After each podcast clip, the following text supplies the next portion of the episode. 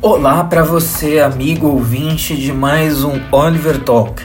Atendendo a pedidos, estaremos falando hoje a respeito de certos conceitos de ciência política, como liberalismo, libertarianismo, conservadorismo e a recente confusão brasileira envolvendo esses conceitos.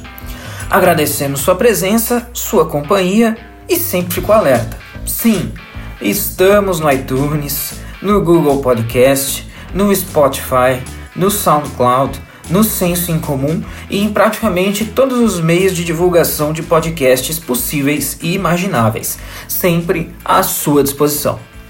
Agradeço mais uma vez ao Luciano Oliveira pela confiança e espaço cedido no Oliver Talk para mais uma análise sobre o nosso atual estado de coisas e, é claro, a você.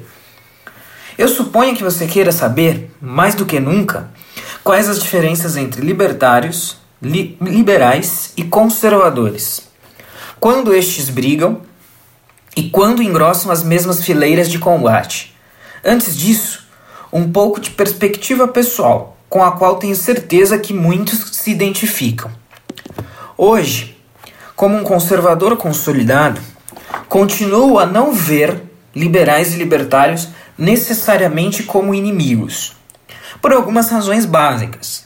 Temos consideráveis inimigos em comum, como por exemplo a estatolatria, o comunismo, etc.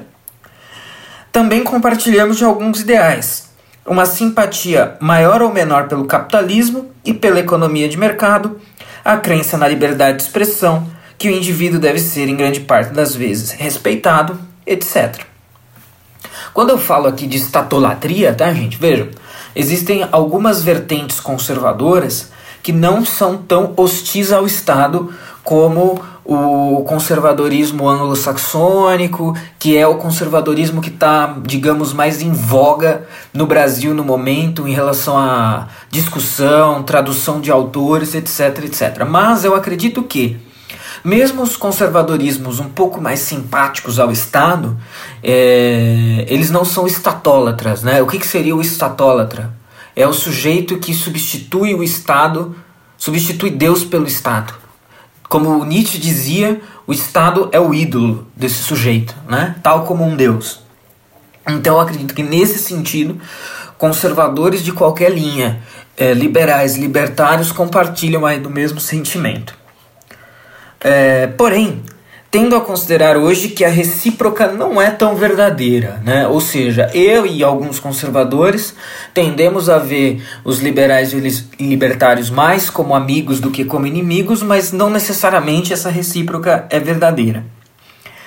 Se não vejo liberais e libertários como inimigos, uma parcela considerável de liberais e libertários tende a ver conservadores como inimigos, como estatistas Veja, estatistas, como fiscais de moralidade, etc.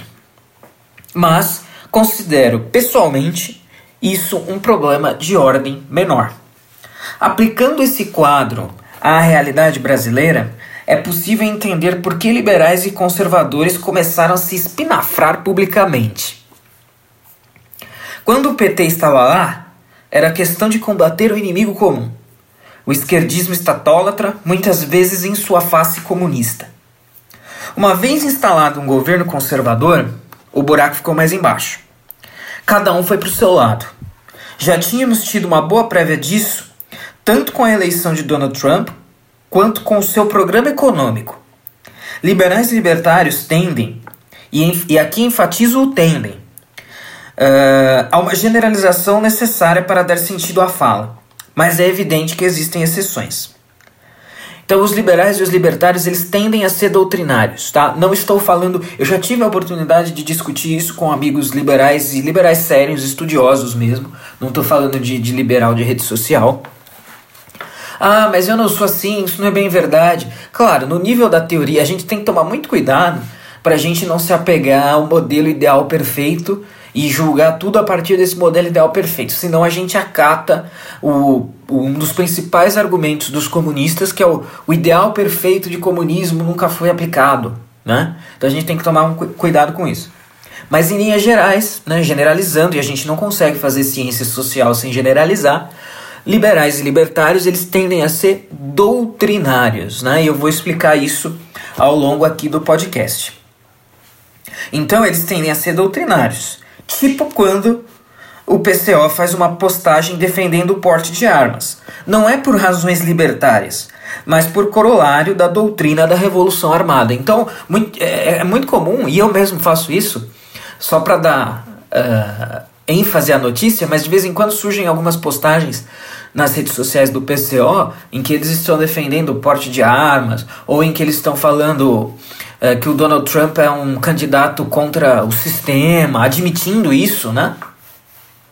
E, e, mas eu faço isso ciente de que não é que os caras estão acordando, não é isso. É porque o PCO ele é extremamente doutrinário. Então, se o cara é contra o mercado, pouco importa se ele é o Bernie Sanders ou se ele é o Donald Trump. Ele é contra o mercado. Porte de armas, veja, a doutrina diz que a revolução será armada. Então, como é que você pode cercear o porte de arma? Ah, então, um partido como o PCO é muito doutrinário. E muitos liberais e libertários vão pela doutrina.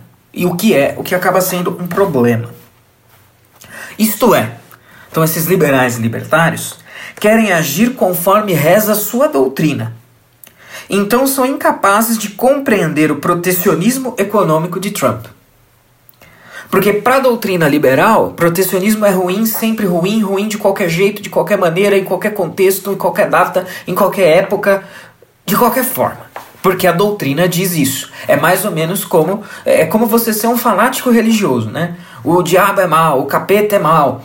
Ah, não que o capeta ou o diabo não sejam, mas eu digo, é a mesma chave de compreensão. Né? Você desloca, é quase uma linha de raciocínio teológica. É, uh, do, do, daquela doutrina do maniqueísmo. É quase uma doutrina maniqueísta. Né? O, o doutrinarismo é quase isso. Para eles, protecionismo é ruim e pronto. Sem exceção, sem relativização nem como retaliação aos profundos protecionismos da União Europeia e da China. Então é claro que, no mundo ideal, protecionismo é ruim. Doutrinariamente, protecionismo é ruim. Porém, é o mesmo dilema de um pacifista. Peraí, eu vou ser pacifista enquanto o outro está passando com o seu tanque em cima de mim? Não faz sentido. Eu não vou ser protecionista quando o outro está sendo protecionista comigo?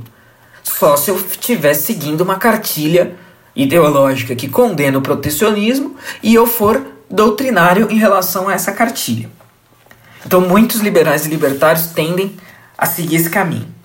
Logo, Trump não é liberal.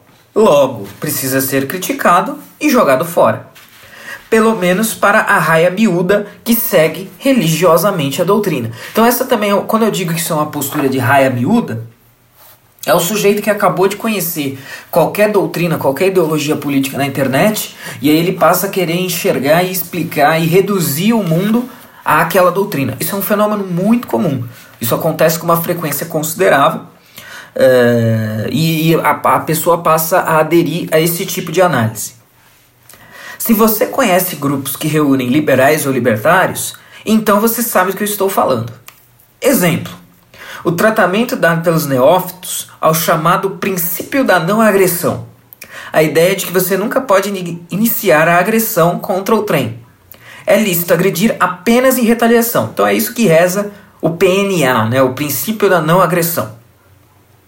Os fóruns desses grupos estão recheados de posts como fazer tal coisa fere o PNA? Então quem participa de grupos do Facebook como o Liberalismo, que é um grupo que eu fui bloqueado há muito tempo, ou o grupo Libertarianismo, se você abrir lá, todo dia tem alguma postagem assim: uh, espiar a mãe do seu melhor amigo tomando banho, fere o PNA? É, vender o seu próprio rim, fere o PNA? É, chupar cana e assobiar no meio da Avenida Paulista pelado, fere o PNA? Esse tipo de idiotice de quem está preso a um raciocínio absolutamente doutrinário. Então, isso é o exemplo mais prático do que apontei. Os caras pegam a doutrina e querem reduzir toda a variedade e multiplicidade de fenômenos que se dão na realidade a um único princípio.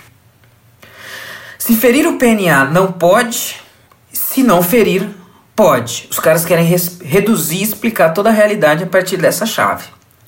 Essa é uma tendência que se aplica, em maior medida, a libertários. Liberais costumam se apegar a outras normas de conduta burguesas e esperam que esquerdistas sigam as suas regras do jogo.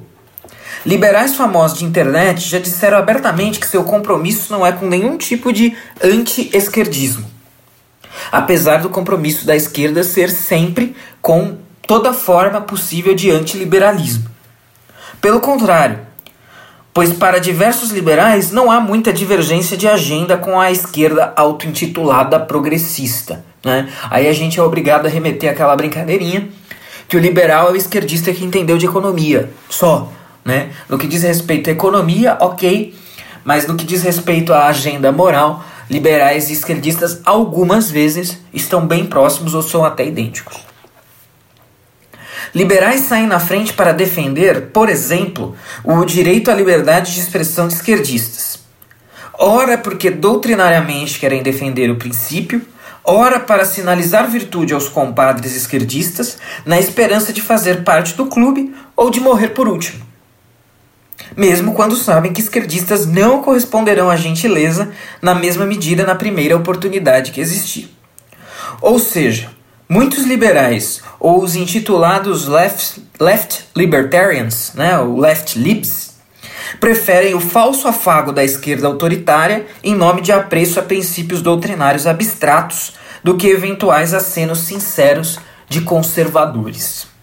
Não posso negar que muitos conservadores caem nas cantilenas liberais.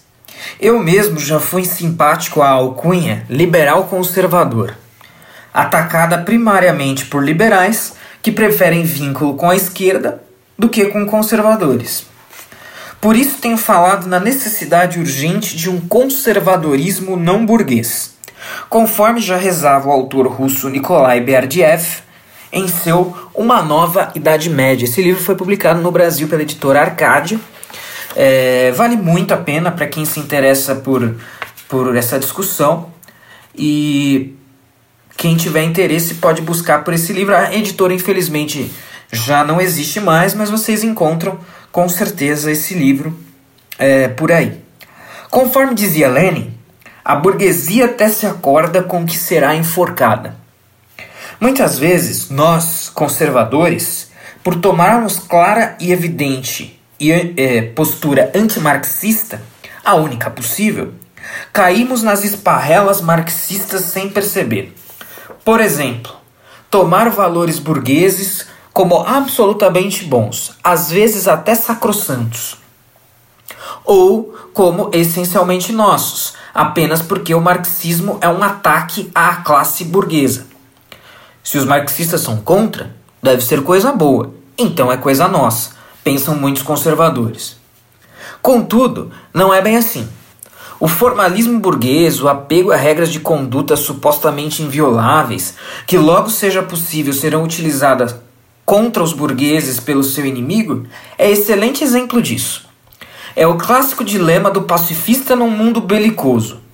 Quer ser pacifista? Seja os tanques inimigos sequer vão passar, sequer vão passar por cima de você por último. Não adianta se apegar a regras, por mais nobres que sejam, se os que estão ao seu lado não operam por elas. Querem exemplos disso regados ao humor? Vejam boa parte das publicações da página do Facebook, todo dia um liberal passando vergonha. Como dizia Nikolai Berdiev acerca do espírito burguês, e agora eu tenho algumas pequenas citações aqui, as que merecerem comentar. Vou fazer as citações e comentar algumas delas no livro é, Por uma Nova Idade Média. Diz o, o que o espírito burguês é um estado espiritual, uma orientação da alma para certa direção, um gênero peculiar de autoconsciência. Diz ele também, é algo espiritual, ontológico esse espírito burguês amadureceu e subjugou a sociedade e a cultura. A sede de poder, de bem-estar e de riqueza triunfa sobre o anseio de santidade e genialidade. Vejam bem, gente, isso é pensando na nossa discussão atual aí sobre as polêmicas entre liberais e os demais. Vou até repetir: a sede de poder, de bem-estar e de riqueza triunfa sobre o anseio de santidade e genialidade. As realizações mais elevadas do espírito pertencem ao passado. A espiritualidade encontra-se em declínio, e uma época de decadência espiritual traz consigo a ascensão da burguesia. O burguês, mesmo quando é um bom católico, acredita somente neste mundo, naquilo que é conveniente e útil. O burguês adora dar esmolas nas sinagogas e nas ruas para ser elogiado pelas pessoas. Então, olha só, parece que o Berdiev estava prevendo a sinalização de virtude dos left libs e de alguns liberais para a esquerda, né? O cara quer ser elogiado porque ele defende a liberdade de expressão, sendo que amanhã as mesmas pessoas que ele está defendendo hoje vão lutar para tolher a liberdade de expressão dele. Seguindo aqui mais algumas pequenas citações. Há burgueses conservadores, tanto quanto os há revolucionários. Então, o revolucionário burguês, acho que não é segredo nenhum. O burguês conservador também não, mas é esse conservador que está um pouco perdido, né? Ele está aderindo a valores que talvez não sejam tão simpáticos assim ao conservadorismo dele. O burguês idolatra a vaidade e considera as suas próprias ações divinas. O burguês, outrora um mero tipo psicológico, entre outros, é hoje o tipo social predominante. Então o Berdyaev diz isso na sua obra Uma Nova Idade Média, publicado pela editora Arcádia, entre as páginas 183 e 197. Então todas essas citações, elas representam o espírito de um liberal, que é o espírito de muitos conservadores e por isso considera urgente um conservadorismo não burguês. No campo teórico, ainda é necessário dizer que liberalismo e libertarianismo são ideologias, especialmente no sentido conferido ao termo pelo filósofo americano Russell Kirk, apresentado em seu A Política da Prudência. São cosmovisões que prevêem um ordenamento social perfeito ou quase perfeito se implantadas na, em sua totalidade. Então é isso que as ideologias são. É provável que meus amigos liberais mais equilibrados fiquem bravos aqui e objetem que eles não são assim. Pode ser que não sejam, mas não estou falando de indivíduos. Estou falando da ideologia que sustenta. O liberalismo é uma ideologia moderna e burguesa que faz parte do mesmo panteão que todas as ideologias modernas e burguesas, incluindo o socialismo. É filha do iluminismo e promove o mesmo desencantamento do mundo que seus irmãos, ainda que bastardos. Se o socialista fiel e doutrinário crê que com a abolição da propriedade privada e das classes sociais emergerá, emergirá uma ordem social perfeita na história, o liberal igualmente fiel e doutrinário crê que com a manutenção da propriedade privada, o Estado limitado e uma economia de livre mercado, todos os problemas sociais serão resolvidos, e daí emergirá uma ordem social virtualmente perfeita. É nesse sentido que socialismo e liberalismo são ideologias e ideologias irmãs, ainda que sejam uma fraternidade à moda Caim e Abel. Essa é, de maneira pura e simples, a crítica que Eric Fögling tece à modernidade e às ideologias, todas elas. Mundo desencantado, imanentismo e gnosticismo. Mundo desencantado porque não há compromisso com a existência de qualquer realidade além deste mundo. Daí que o liberalismo se transfigura em libertarianismo, sua versão radical, e em suas exposições mais histriônicas, tolere ou seja abertamente simpático a aberrações como legalização de todas as drogas, venda de órgãos ou de bebês. Não há compromisso com qualquer moralidade transcendente e objetiva. Imanentismo porque crê que tudo que existe é o aqui e o agora, e nesse sentido, Ou se crê na possibilidade de um ordenamento social perfeito dentro da história, que é isso que todas essas ideologias creem e prometem, ou se cai no pessimismo niilista. E ainda gnóstico, porque se vê como capaz e conhecedor da fórmula de realizar esse ordenamento social paradisíaco. Tudo isso ao passo que conservadores, como o mesmo Russell Kirk diz, não possuem uma ideologia. O conservadorismo não tem manual que alega conhecer e então revelar a fórmula para instalar um paraíso terrestre. O conservador duvida dos planejamentos centrais, mas também da possibilidade de uma ordem mercadológica espontânea resolver não apenas todos os problemas humanos, mas até mesmo os problemas do mercado, que precisa ser guiado por sentimentos morais, como já dizia Adam Smith.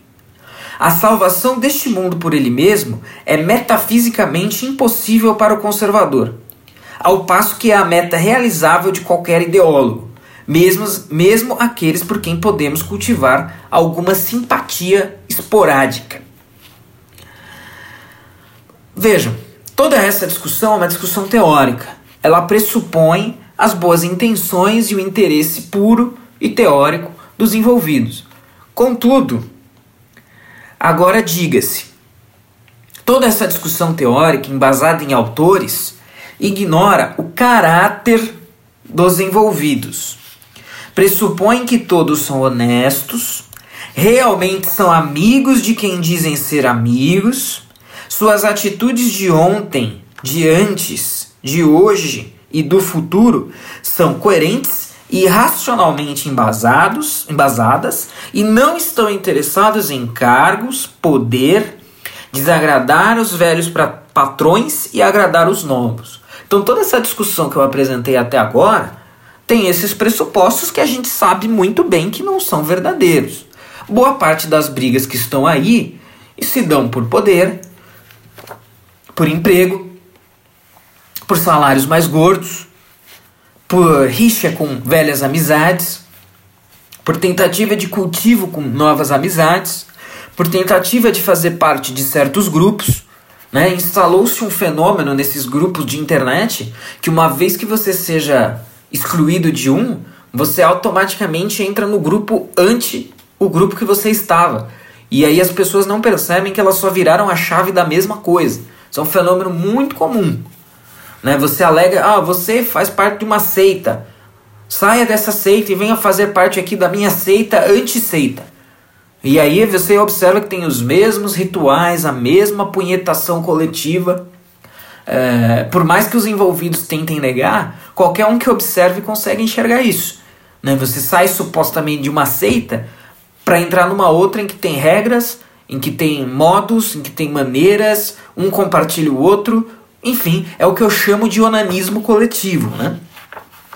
E aí está boa parte do problema envolvendo liberais e conservadores apoiadores do governo. Muita gente esperava um emprego, não veio.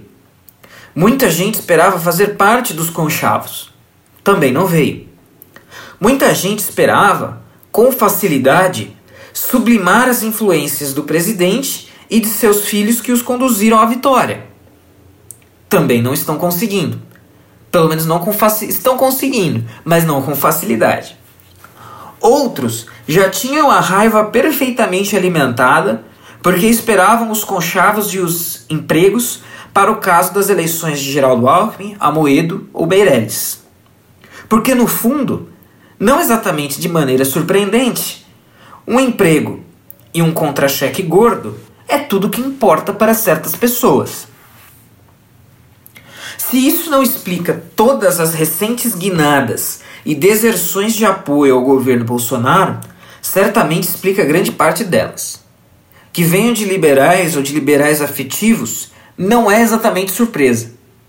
Os doutrinários já rechaçavam Bolsonaro desde o princípio, preferindo seu voto em nanicos que apenas propalaram Fernando Haddad. Quando muito votaram com nojinho adotando a postura mais desagradável para o doutrinário de qualquer ideologia, ser estratégico. Aos demais, não vale a pena gastar tanto latim. São apenas salafrários que mudam de ideia, liberais ou não, conforme o vento dos depósitos bancários aponta. Que fica a lição para os conservadores inocentes. O moto do inimigo do meu inimigo é meu amigo só funciona quando esse inimigo tem algum caráter, que nem sempre é o caso. Por fim, o recado de sempre. Não deixem de se inscrever no canal Oliver Talk no YouTube, assinar e receber as novidades no SoundCloud, iTunes, Spotify e tudo mais. Acompanhem nossos textos, meu e do Luciano Oliveira, no Senso em Comum e os demais textos do Senso Comum também, é claro. Contribuam para o Patreon do Senso, bem como acessem a TV Senso em Comum no YouTube. Até a próxima e meu muito obrigado a você.